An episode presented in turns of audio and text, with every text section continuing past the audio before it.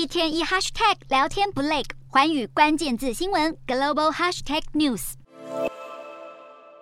日前，马斯克恢复美国前总统川普被冻结的账号，引发争议。随后，二十三号发起一项网络投票，询问网友是否赞成让那些不曾违法却被推特封锁的账号再度恢复运作。结果，参与调查的三百一十六万名推特用户，高达百分之七十二点四赞成恢复封锁账号。专家担忧，马斯克正以拯救言论自由为名义。让许多涉嫌煽动言论暴力者更加肆意妄为，恐怕让推特沦为充斥极端仇恨言论的社群平台，进一步威胁美国网络安全。为了防堵不实讯息散布，马斯克坚持推行付费获得蓝勾勾认证的新政策。不料，新政策不但没有阻挡假讯息。反而让假冒官员、名人甚至企业品牌的账号，有如雨后春笋般涌现，引发各种乱象。其中就有冒充美国药厂的假账号，一度发文宣布公司贩售胰岛素免费，导致药厂股价隔天大跌。